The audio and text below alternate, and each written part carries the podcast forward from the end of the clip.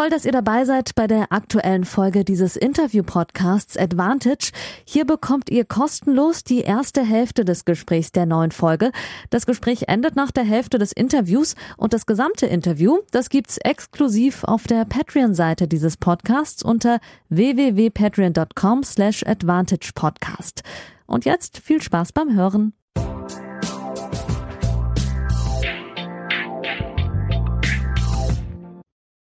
Ich gender jetzt ab sofort immer durchgängig, habe ich beschlossen. Ich mache das ja ein bisschen wie bei Zeit Online auch, habt ihr schon gemerkt, manchmal gender ich, manchmal nicht, aber ich versuche mich jetzt immer dran zu halten, denn wir leben im Jahr 2021. Aber das soll gar nicht der Grund sein dieser Folge, denn wir haben einen wunderbaren Gast. Ich habe ein bisschen genervt die letzten Tage immer mal wieder ihm geschrieben, äh, weil er ja ganz viel zu tun hatte nach dem grandiosen US Open Erfolg. Und jetzt freue ich mich ganz besonders verbunden zu sein mit Oskar Otte, dem US Open Achtelfinalisten. Hallo. Hi, grüß dich. Ich freue mich dabei zu sein. Ich freue mich, dass du dir Zeit genommen hast. Oskar, ist ja viel äh, passiert äh, die letzten Tage und Wochen bei dir allgemein, seitdem wir uns kennengelernt haben, letztes Jahr im November, wo du äh, bei deinem Heimturnier, äh, bei den, beim ATP-Turnier in Köln starten durftest. Da haben wir uns ja damals kennengelernt und kurz danach auch im November eine Folge aufgenommen. Folge 17 war das damals hier im Advantage Podcast, eine Art Karriereinterview mit Oscar. Wer also ein bisschen über die Laufbahn von ganz äh, Beginn an und generelle Infos über Oscar erfahren möchte, kann das gerne mal nachholen. Nach dieser Folge nochmal den historischen Teil, da haben wir lange geredet, war auch sehr interessant, auch über die Zeit auf Challenger und Future Turnieren. Aber jetzt ist viel passiert ich bin nicht nur bei Folge 57 angekommen, du bist auch im erweiterten äh, Kreis der Weltspitze angekommen mit deinen Erfolgen und wir wollen heute ein bisschen aktueller reden. Oskar, zu Beginn die Frage, hast du das Fußballspiel am Samstag überstanden? Bist du fit? Ja, ich habe das Fußballspiel sehr gut überstanden. Ich wurde ja eingeladen vom Anthony und vom FC und ich hatte da echt einen sehr schönen Abend mit meiner Freundin zusammen hatten da zwei VIP-Karten in der Geisburg-Loge, saßen neben Hansi Flick und konnten das Spiel sehr gemütlich gucken. Und ich fand, es war auch ein sehr gutes Spiel. 1-1 ist natürlich besser als eine Niederlage, aber ich finde, die hätten das schon auch gewinnen können, weil die waren phasenweise die bessere Mannschaft. Aber ansonsten war es sehr schön. Ich habe mich sehr gefreut, eine Riesenehre. Ich wurde ja dann auch noch interviewt am Stadionrand vom Stadionsprecher, habe dann noch ein Trikot bekommen mit einer 16 drauf für letzte 16 US Open von daher ja, war das ein sehr schönes äh, Herzlich Willkommen zurück vom FC. Das glaube ich sofort. Ich habe ja das, äh, ich nenne es jetzt einfach mal Privileg als Kaiserslautern-Fan in der dritten Liga, keinen Videobeweis äh, erleiden zu müssen als Fan. Also ich bin eigentlich pro Videobeweis VRR. Das macht den Sport schon fairer, aber als Fan im Stadion kann es durchaus nervenaufreibend sein, wenn man drei Minuten warten muss, ob man noch richtig jubeln darf oder nicht. Es war ja einiges los. Äh, ich glaube, vier Tore wurden aberkannt, wenn ich richtig miterzählt habe. Wie, wie stehst du zum VAR und wie geht es dir als Fußballfan im Stadion, wenn man sowas, auf sowas warten muss?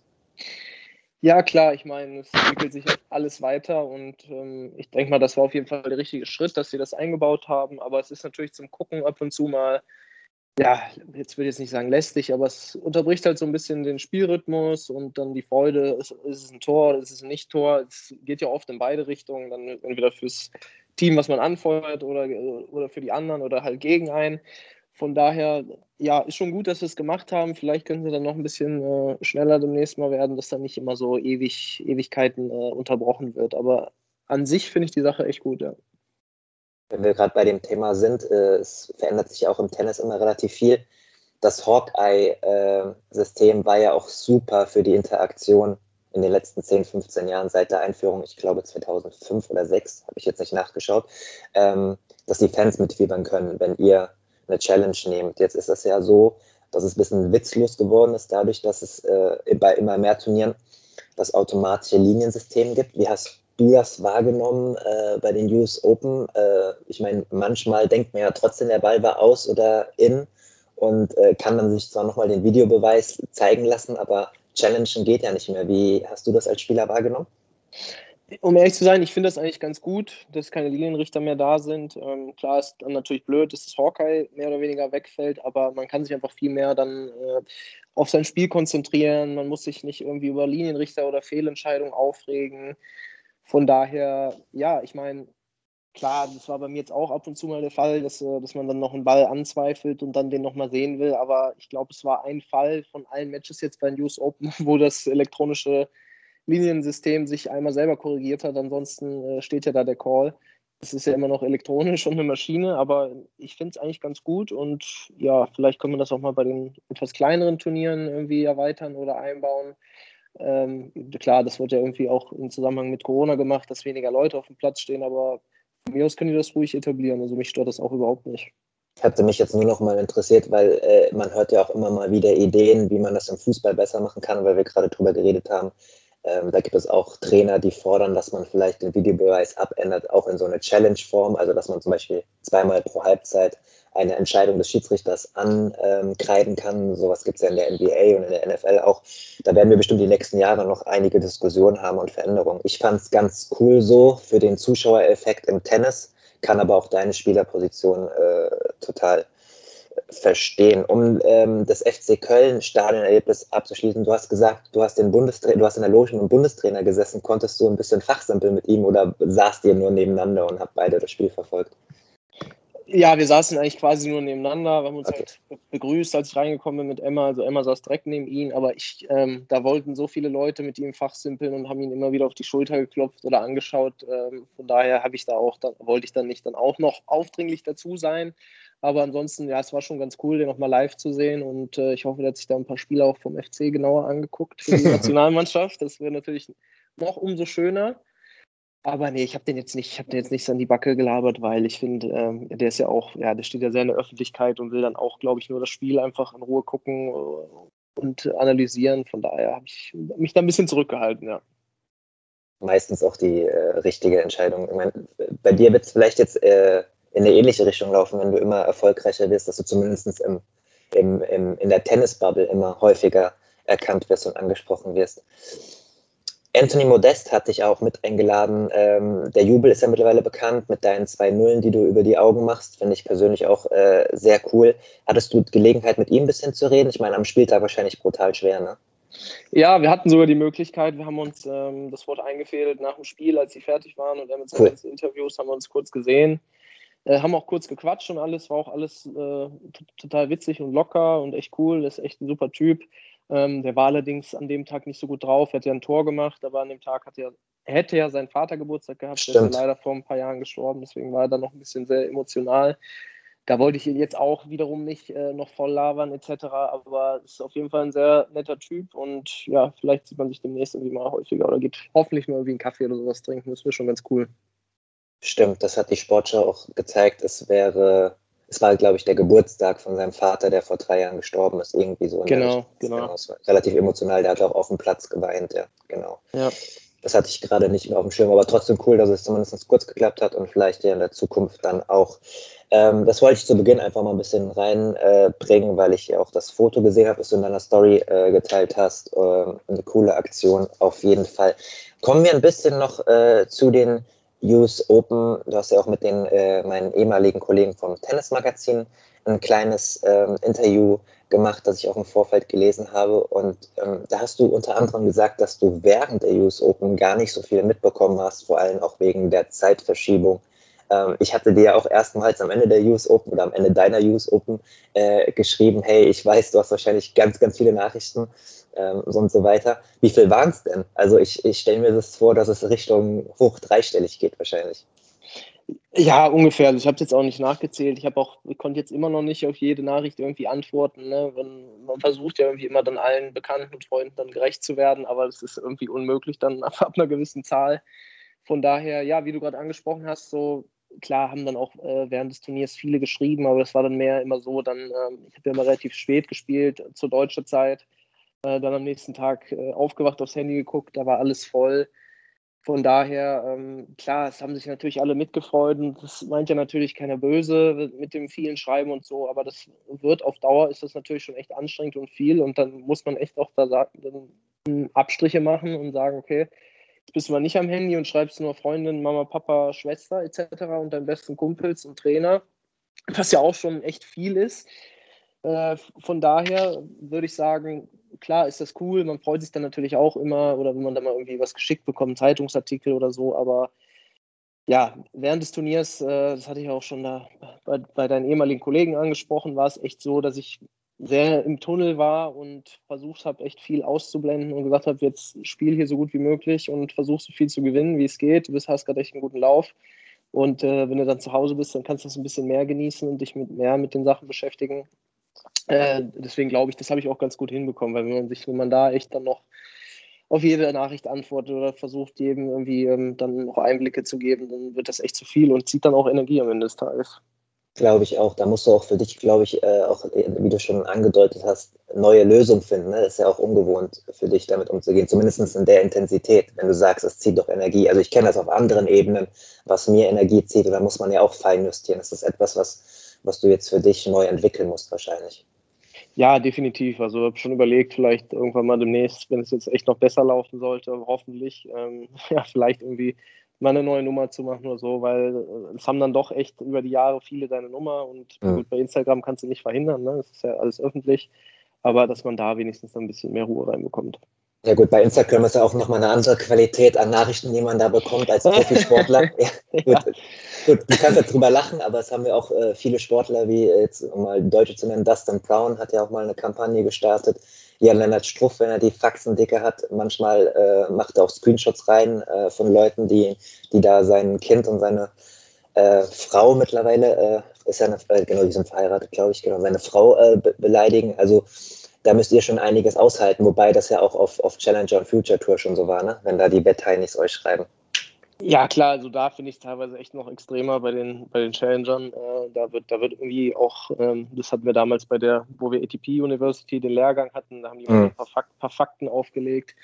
Und da, wie, was da für Summen und wie viel da gewettet wird und wie viele da wetten, also es ist, glaube ich, noch mal extremer als bei den Slams oder auf der ATP-Tour im Endeffekt muss jeder für sich selber wissen, wie man äh, damit umzugehen hat. Die ATP versucht uns da zu helfen und mehr entgegenzukommen. Von Instagram kommt, glaube ich, relativ wenig, wenn man das meldet. Da kommt dann immer nur, nee, es ist irgendwie nicht ausreichend oder irgendwas. Ähm, ja gut, da steht dann halt, ich bringe dich um, ich werde dich finden und so, okay. Ab wann ist es denn dann ausreichend? Ne? Also das ist schon echt äh, komisch, was, was sie da veranstalten. Aber am besten ist eigentlich diese Nachrichten, äh, das kommt ja meistens in diesen Nachrichtenanfragenordner, dass man da gar nicht drauf geht und das versucht irgendwie direkt zu blockieren oder zu löschen oder gar nicht sich durchzulesen, weil da macht man sich einfach nur selber mit verrückt. Ja, das ist auf jeden Fall tough. Wir haben, glaube ich, auch damals in Folge 17 ausführlicher auch über äh, Wetten und Matchfixing und Instagram-Nachrichten äh, gesprochen. Das ist jetzt knapp ein Jahr her. So viel hat sich nicht getan. Es ist auch irgendwie tough. Ich berichte ja auch regelmäßig drüber. Das ist einfach in der Einzelsport wie, wie Tennis. Es wird weiter es sind weiter Probleme, die einfach bestehen. Wir haben darüber damals ausführlich geredet. Das soll heute gar nicht so groß Teil sein. Es ja gibt ja mittlerweile dieses etwas bekanntere Zitat aus meinem Podcast, hat auch, glaube ich, Matthias Stachmer live auf Eurosport zitiert von dir äh, mit, dem, mit dem, was man verdient, wenn man bei Futures da ins Finale kommt. Was hast jetzt ja, glaube ich, auch noch mal im Interview mit Tennis Magazin gesagt, dass es auf Challenger besser ist, aber natürlich auch noch nicht toll. Ne? Also das Problem werden wir auch in diesem Podcast heute nicht endgültig klären können. es bleibt, es bleibt äh, ein Problem, aber ich glaube, dass auch Spieler wie du, die das durchgemacht haben, da auch äh, durch deine Aussagen da eine Verantwortung haben, äh, da auch manchmal ja ein kleines Pain in the Ass zu sein, um den, um den Finger in die Wunde zu legen, weil ähm, Du hast ja auch äh, gesagt, dass es für Spieler in Südamerika zum Beispiel nicht leicht ist, wenn die gar keinen finanziellen Background haben. Ne? Nicht, dass du Verständnis dafür hast, wenn da jemand betrügt, aber es ist schwierig. Es gibt da nicht die endgültige, leichte äh, Regelung. Und ich mache mir da auch täglich Gedanken drüber als Tennisreporter und ich weiß manchmal auch nicht weiter, wie man das in den Griff bekommt. Es ja, klar, ich, ja, es ist tough, wie du gesagt hast. Ich meine, das ist tag tagtäglich, egal ob es beim Training ist oder beim Turnier mit den anderen Spielern. Es ist immer, es ist präsent, es ist ein aktuelles Thema. Die ATP und die ITF versuchen da schon zu drücken und alles anzuheben und ein bisschen gleichmäßiger zu verteilen, aber ja, hoffentlich kommt die nächsten Jahre nochmal irgendwie ein bisschen mehr in Schub. Äh, es verlangt ja keiner, dass einer, der 500 oder 600 steht, dass er am Ende des Jahres mit einer halben Million plus dasteht aber einfach, dass man ein vernünftiges Einkommen hat, dass man alles planen kann, etc., zu Hause alles versorgen kann, das wäre schon, glaube ich, irgendwann mal früher oder später definitiv angebracht für uns. Voll. Solange Sportradar aber äh, auch die, die bekämpfen ja Matchfixing für die ATP, solange die die ähm, eure Daten, eure Spielerdaten noch weiter verkaufen auf der anderen Seite an Wettanbieter, damit dann in Kasachstan äh, Live-Wetten bei einem Future gemacht werden können, solange kriegen wir das Problem leider nicht komplett in den Griff. Aber äh, das sollte gar nicht. Wir sind jetzt schon, wir machen eine Viertelstunde und sind schon, und sind schon wieder in Deep Talk, äh, Matchfixing, Shortbetrug. Ich schwöre, liebe Hörerinnen, ich hatte das gar nicht geplant, aber es passiert manchmal. Äh, wir waren noch bei den äh, US Open, weil ich äh, finde es ganz interessant. Du hast im Vorgespräch äh, kurz angedeutet, äh, deswegen auch vielen Dank, dass du trotzdem mitmachst. Du hängst ein bisschen in den Seilen wegen deiner zweiten Impfung. Ähm, es gibt ja durchaus auch Spieler, äh, ich habe mich ein bisschen informiert, ich habe aus Kreisen der ATP gesagt, wir sind äh, gesagt bekommen, ohne Namen zu nennen, wir sind momentan in den Top 100 noch nicht mal bei 50 Prozent äh, Impfquote. Spieler wie Stefanos Tsitsipas haben sich ja relativ deutlich auch gegen eine Impfung ähm, ausgesprochen. Du hast mir jetzt im Vorgespräch äh, zumindest mal gesagt, jetzt habe ich es mal öffentlich angesprochen. Falls du nicht darüber reden willst, müssen du es mir gleich sagen, dann werden wir es rausschneiden. äh, falls Nein, du aber doch, gut, falls du doch darüber reden möchtest, gut, das ist äh, schön. Ähm, äh, du, ich, du bist jetzt das zweite Mal geimpft. Ähm, bist du einfach erst ein bisschen später drangekommen oder hast du auch noch einen Prozess gehabt, dass du dir das überlegt hast äh, mit Vor- und Nachteilen? Ich habe es mir eigentlich nicht, nicht überlegt. Also ich habe äh, natürlich beschäftigt man sich, weil es ja tagtäglich ist und in den Medien und alles. Und das ist halt einfach immer noch aktuell ein Problem mit Corona ich war, ich wollte mich dann auch eigentlich relativ zügig impfen lassen, aber so wie das dann halt manchmal ist, man ist, äh, man möchte trainieren, man möchte aufs Turnier etc. Und dann hört man von den Neben, Nebenwirkungen, was passieren kann, dass man ein paar Tage flach liegt. Ich habe jetzt äh, nach der zweiten Impfung ein bisschen Gliederschmerzen, Kopfschmerzen, nur was okay ist, war heute eh kein Training äh, geplant. Aber klar, ich meine, es ist ein Thema, es ist sehr schwierig. Ich will mich dazu jetzt auch nicht äußern. Also für mich war es klar, dass ich mich impfen lasse, aber es ist jetzt einfach ein bisschen später geworden. Es ist jetzt weiß nicht so, dass ich mich gedrückt habe oder Corona-Leugner bin oder was auch immer oder Impfleugner. So ist es definitiv nicht. Es wurde halt einfach ein bisschen später. Und zu dem Aspekt, dass noch nicht allzu viele geimpft sind, dass, ähm, ja, wie ich auch schon vorher mal beim anderen Thema angesprochen habe, das muss im Endeffekt jeder für sich selber wissen, aber ja, man kommt wahrscheinlich so, wie es aussieht, was man halt so mitbekommt, dass man wird irgendwie nicht drum herum kommen. Es ist ja natürlich keine direkte Impfpflicht, aber das vereinfacht das Reisen und das ins Restaurant gehen etc. natürlich alles enorm.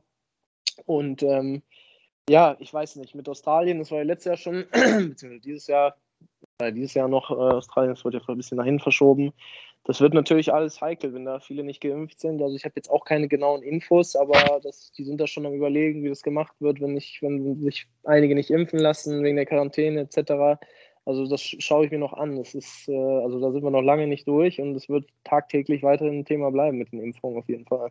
Definitiv. Was ich halt ein bisschen ähm, oder in meiner journalistischen Beurteilung fällt es mir ein bisschen schwer, wenn dann zum Beispiel Turniere wie die US Open ja dann auch entscheiden, dass nur geimpfte äh, Zuschauer rein dürfen, ähm, äh, was ja eine taffe Entscheidung ist oder eine Entscheidung, äh, die klar durchdacht ist und dann bei den Spielern es aber so eine hohe Quote gibt, tue ich mir immer ein bisschen schwer in der Beurteilung dann die Spieler zu schützen. Äh, Tsitsipas, den ich jetzt angesprochen hatte, hat es aber mittlerweile jetzt vor zwei Tagen im griechischen TV dann doch noch gesagt, dass er es jetzt doch noch dieses Jahr machen wird, vielleicht aus den Gründen, die du gerade angesprochen hast. Ich als freier Journalist zum Beispiel, ich bin auch immer noch ein bisschen am Rumkrebsen wegen, wegen, wegen Corona, es ist noch längst nicht so gut und ich möchte halt unbedingt nach Australien, weil ich, äh, du hast es ja jetzt mitbekommen, äh, bei den News Open, viele Fragen werden ja immer noch online gestellt, weil die Journalisten nicht vor Ort sein können, dürfen, wollen oder es sich finanziell nicht leisten können. Ich möchte nach Australien und müsste dann halt auch die zweiwöchige Quarantäne auf eigene Kosten machen ich weiß halt echt nicht, wie lange uns das noch begleitet.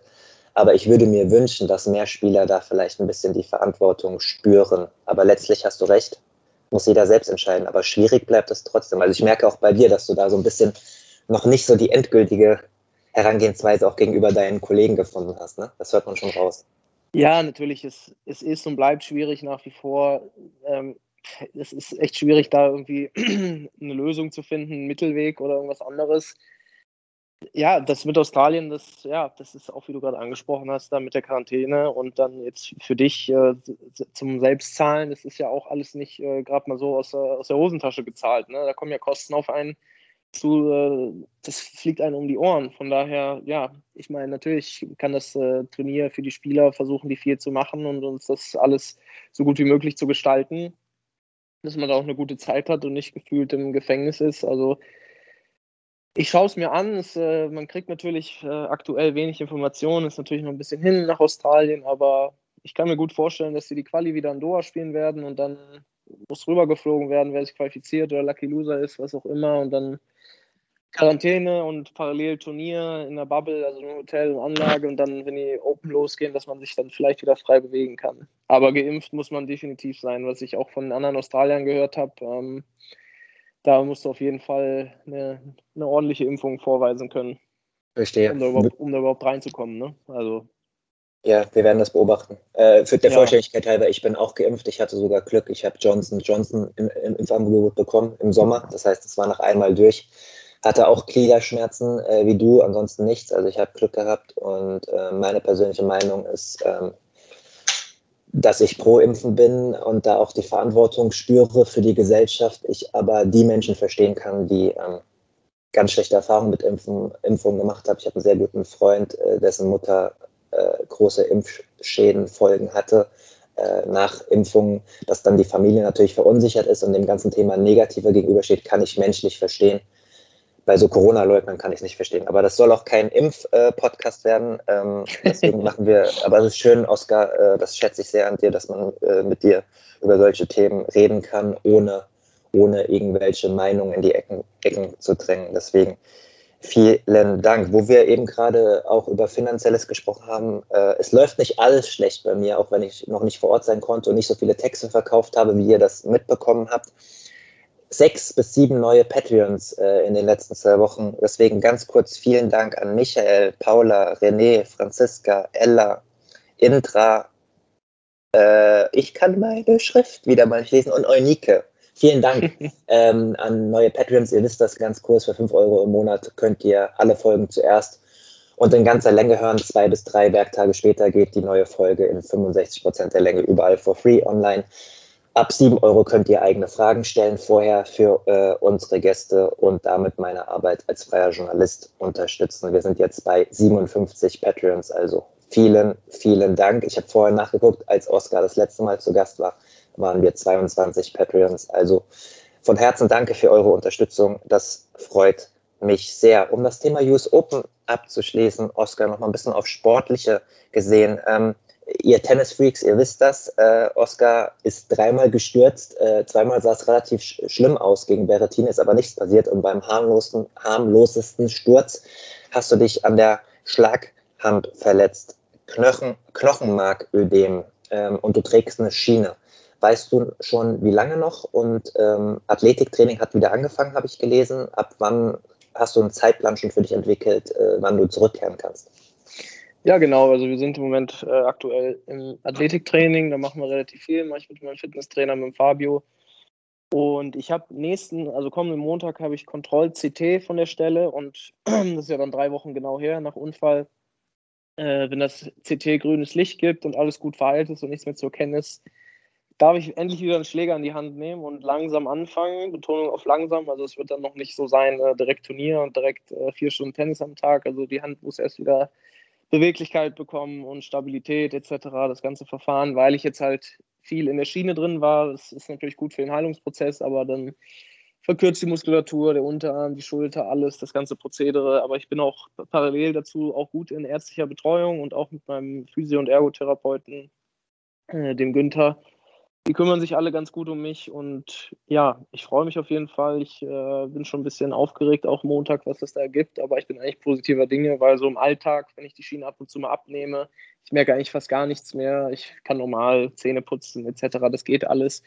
Jetzt ein Liegestütz oder ein Handstand will ich jetzt natürlich nicht probieren, aber das ist ja auch dann, das ist ja dann das, das Ultimatum an Belastung. Von daher schauen wir mal, was das Montag gibt und dann geht es hoffentlich langsam wieder los. Die Hörerinnen äh, drücken natürlich die Daumen, ich auch dafür. Äh, Oskar, ich war ein bisschen äh, äh geschockt, das ist so ein starkes Wort, aber als ich letzte Woche die äh, Weltrangliste gecheckt habe, um zu gucken, wie viele Sprünge du gemacht hast, habe ich gesehen, hä, nur drei Plätze. Ich so, wie, wie ist das möglich? Und dann musste ich nochmal zurückscrollen. Du hattest es natürlich äh, easy auf dem Radar, aber ich hatte es nicht mehr auf dem Radar, dass du natürlich letztes Jahr um die Zeit einen Challenger gewonnen hast und glaube ich noch zusätzlich auch im Finale standst und deswegen nur drei in Anführungszeichen nur drei Plätze mit einem Achtelfinallauf bei den US Open gut gemacht hast. Ähm, wie bist du denn damit umgegangen? Also du hattest es wahrscheinlich auf dem Schirm, ne? aber das hätte ja bedeutet, wenn du auch nur ein bisschen schlechter gespielt hättest, äh, bei den US Open, dass du deutlich, äh, vielleicht sogar aus den 200 rausgefallen wärst. Ja, genau. Also das war mir natürlich äh, im Vorhinein schon alles bewusst. Ich wusste, okay, wenn die US Open jetzt nicht gut laufen, dann kannst du auch mal ganz schnell aus den ersten 200 raussegeln. Aber ich habe mir während des Turniers da echt keine Gedanken gemacht. Ich bin ja ein bisschen angeschlagen angereist, auch echt spät, Sonntag. Ich hatte davor die Woche noch Magen-Darm, deswegen ging das nicht eher. Am Dienstag ging ja dann die Quali los, da hatte ich auch echt zu kämpfen körperlich. Das war echt, ähm, ja, am Limit, sagen wir es mal so. Haben die Leute gesehen, die die Quali verfolgt haben? ja, es, es war zu sehen. Witzige Szenen auch in den Tiebreaks. Ähm, worüber man im Nachhinein natürlich lachen kann, aber in dem Moment ist es natürlich nicht so schön. Aber ja, was, was, äh, was kann man natürlich nicht viel zu sagen. So sind die Regeln im Tennis. Es ist natürlich komisch, dass jetzt manche zwei, zweieinhalb Jahre mit ihren Punkten noch von vor Corona gespielt haben und das Ranking wurde eingefriest. Da konnten die auch nicht jedem gerecht werden, aber ich will jetzt auch gar nicht jammern. Es ähm, ist gut, dass ich die Punkte jetzt verteidigt habe und auch noch ein bisschen gemacht habe. Da die drei Plätze hin oder her ist auch eigentlich auch wurscht. Ähm, deswegen habe ich jetzt äh, für die nächsten Monate ein bisschen Luft. Ich verliere nicht mehr so viel. Da kommen noch die zwei Köln-Turniere, aber das ist auch, ja, sind eigentlich Peanuts. Von daher, ja, also jetzt die nächsten Monate ist nicht zu verteidigen und äh, ich kann voll angreifen und eigentlich nur Plus machen und das habe ich auch fest vor. Ich werde mich jetzt natürlich nicht unter Druck setzen. Ich möchte erstmal fit und gesund werden und Vertrauen für die Hand bekommen etc.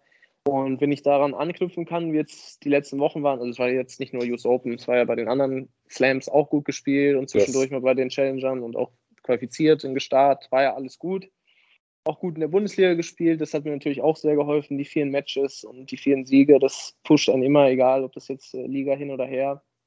Wenn man viele Matches hat und sich gut fühlt, dann hilft das einfach enorm und daran möchte ich weiterhin aufbauen und wie gesagt, also ich mache jetzt auch nicht nichts. Wir sind immer stetig dabei, im Athletikbereich mich zu verbessern. Ich habe da einen sehr guten neuen Fitnesstrainer, der sich echt sehr viel Mühe gibt und individuell viel mit mir macht.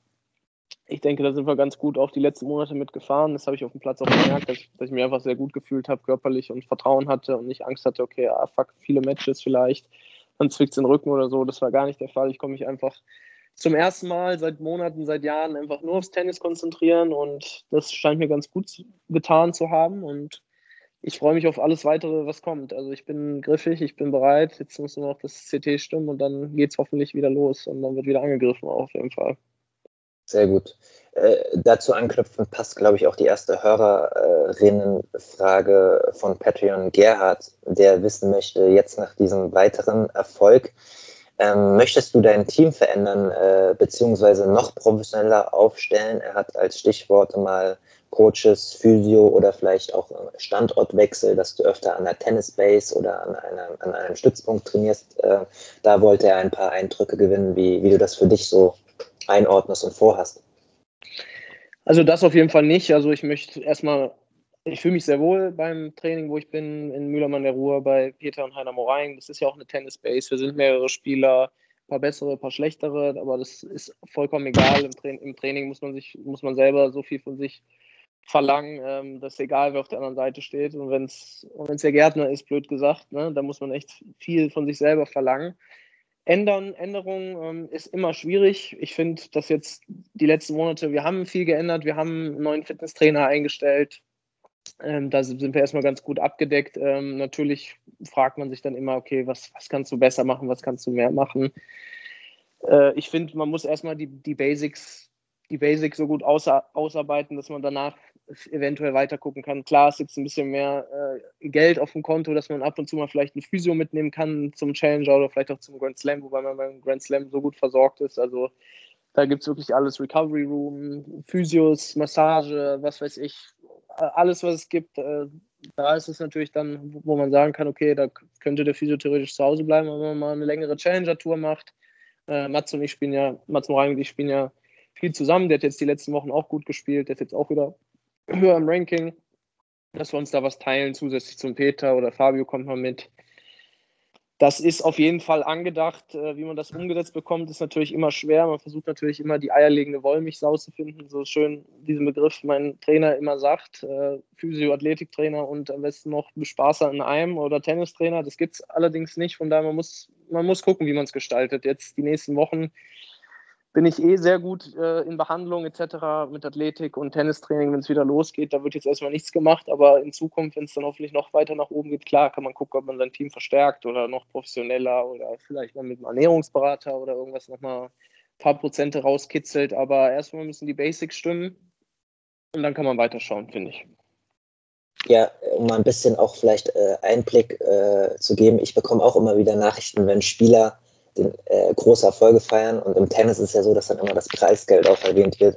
Was viele ja nicht wissen, ist, dass das Preisgeld auch brutto ist, dass es versteuert werden muss. Und, äh, genau. das, und das ist viel Geld jetzt für dich. Ich, also um Gottes Willen, ne, dass wir jetzt nicht rumjammern oder so. Aber ist jetzt auch nicht so, also du kannst mich gerne korrigieren, aber äh, ich habe schon von vielen Spielern in deiner ähm, Kategorie äh, in der Ranking-Position gehört, dass dann halt davon nicht jetzt, keine Ahnung, Ferrari gekauft wird, sondern halt, äh, dass die Spieler froh sind, wenn sie Planungssicherheit haben für 2022, dass man halt äh, äh, nicht von Woche zu Woche plant, sondern dass man halt wirklich einen Plan aufstellen kann, einen Turnierplan, so wie das die größeren Spieler machen. Korrigiere mich bitte, weil ich jetzt das falsch erzählt habe, aber so in die Richtung geht's, oder? Nee, da hast du komplett recht. Das sind Bruttobeträge. Das äh, Preisgeld auf der ATP-Seite oder Wikipedia, das wird auch in Brutto angezeigt. Also da wird erstmal auf den Turnieren schön viel abgezogen. Ich kann dir mal kurz vielleicht einen kleinen Einblick geben, wenn das gerne, so ist. Gerne. Ich habe ja bei, bei den US Open 265.000 US-Dollar verdient. Dann ziehen die erstmal 30 Prozent ab. Das waren knapp 80.000. Ist schon mal viel weg. Und ähm, ja, wie das dann mit Deutschland ist, da kann sich dann mein Steuerberater gerne drum kümmern, ob da irgendwas verrechnet wird oder Progressionsvorbehalt etc. Das sind ja alles, ist ja alles Fachchinesisch. Aber klar, alles bleibt nicht übrig, da wird, äh, geht viel weg. Das ist natürlich auch viele Kosten, wenn der Trainer mit ist. Der war jetzt in New York Peter war nicht mit, das ging, das ging nicht, das hat zeitlich einfach nicht gepasst. Aber du hast natürlich enorme Kosten mit Flügen, mit allen, das wird auch immer alles unterschätzt. Also klar ist das schön zu lesen, dass ich jetzt über eine Million US-Dollar Preisgeld habe, aber da kann ich versichern, da ist die Million ist nicht auf dem Konto, das ist schon weniger. Das glaube ich äh, dir. Also wie gesagt, deswegen war es auch nochmal schön, dass du es auch nochmal gesagt hast. Äh, Struffi hat das noch damals für eine Geschichte fürs Tennismagazin mir auch mal ein bisschen aufgebröselt mit Steuern in dem jeweiligen Land, wo du spielst, dann nochmal Steuern in Deutschland etc. Also Trainerkosten, wenn man noch die Familie dabei hat, Hotelzimmer. Äh, da kommt schon ein bisschen was zusammen. Ähm, Oskar, wir sind mal spontan. Ich hatte nämlich Andreas Mies gebeten, sich, zu sich, zu, sich zu melden für diese, ja, äh, für diese Folge und er hat tatsächlich vor fünf Minuten geantwortet. Das heißt, ich, ja. weiß, jetzt, ich weiß jetzt selbst nicht, was kommt, liebe Hörerinnen. Ähm, ja.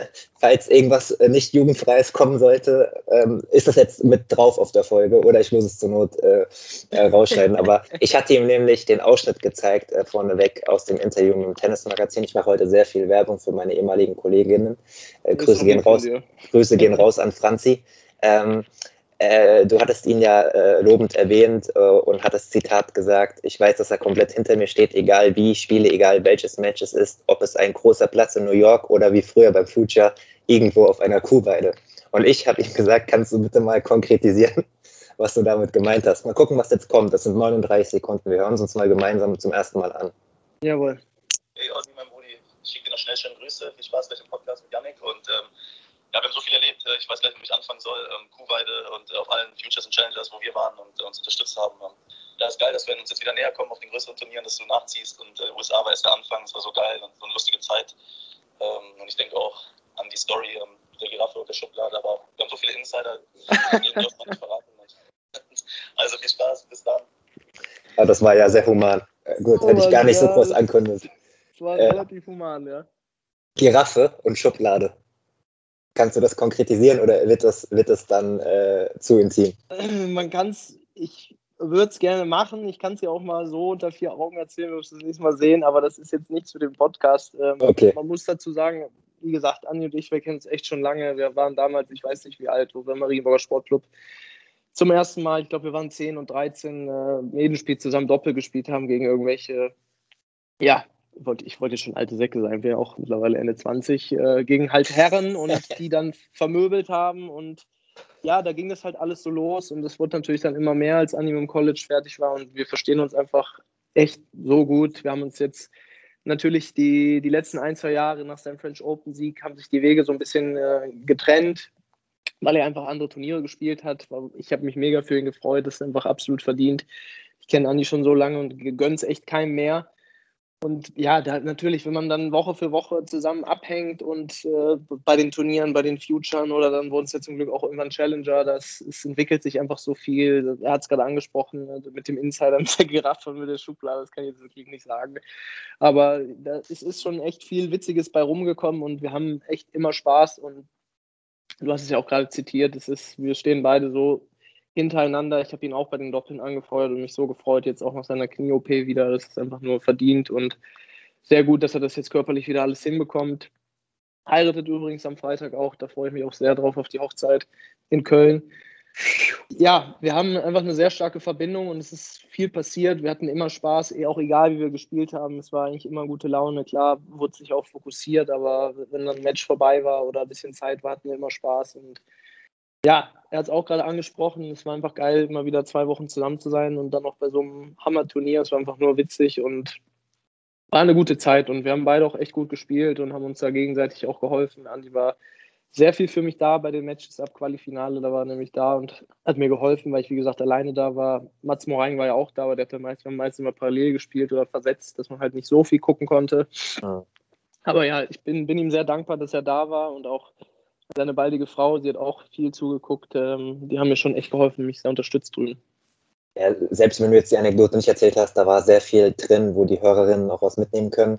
Äh, ich könnte jetzt noch argumentieren, wir haben ja nur sieben Hörer hier, Hörerinnen, aber es sind mittlerweile tatsächlich ein bisschen mehr, da bin ich auch dankbar für. Die freien Teile haben äh, vier, knapp vierstellige äh, Aufrufzahlen äh, bei so einem Special Interest Podcast. Von daher, äh, das verbreitet sich dann doch nochmal auch mit Social Media. Ich, ich kann es verstehen, aber da war sehr viel drin und auch nochmal von mir Input zu geben.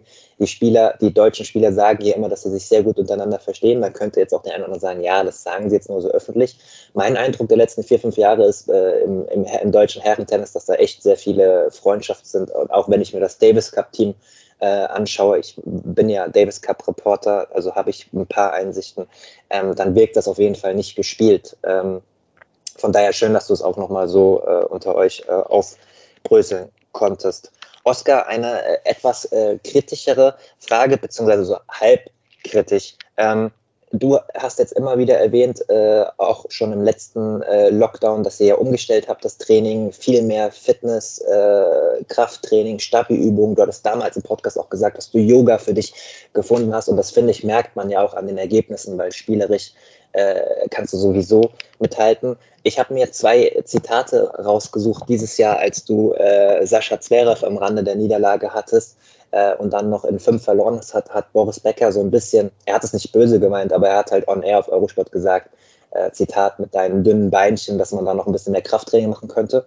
Und Sascha Zverev, der dich dieses Jahr mehrmals in den höchsten Ton äh, gelobt hat, hat dann auch in dem Zusammenhang mit deinem Lauf bei den US Open gesagt, nachdem er dich wirklich sehr gelobt hat in den Sätzen davor, um das in den Kontext auch einzuordnen, äh, Zitat, er ist einfach äh, nur jemand, den es äh, vorher an Disziplin gemangelt hat.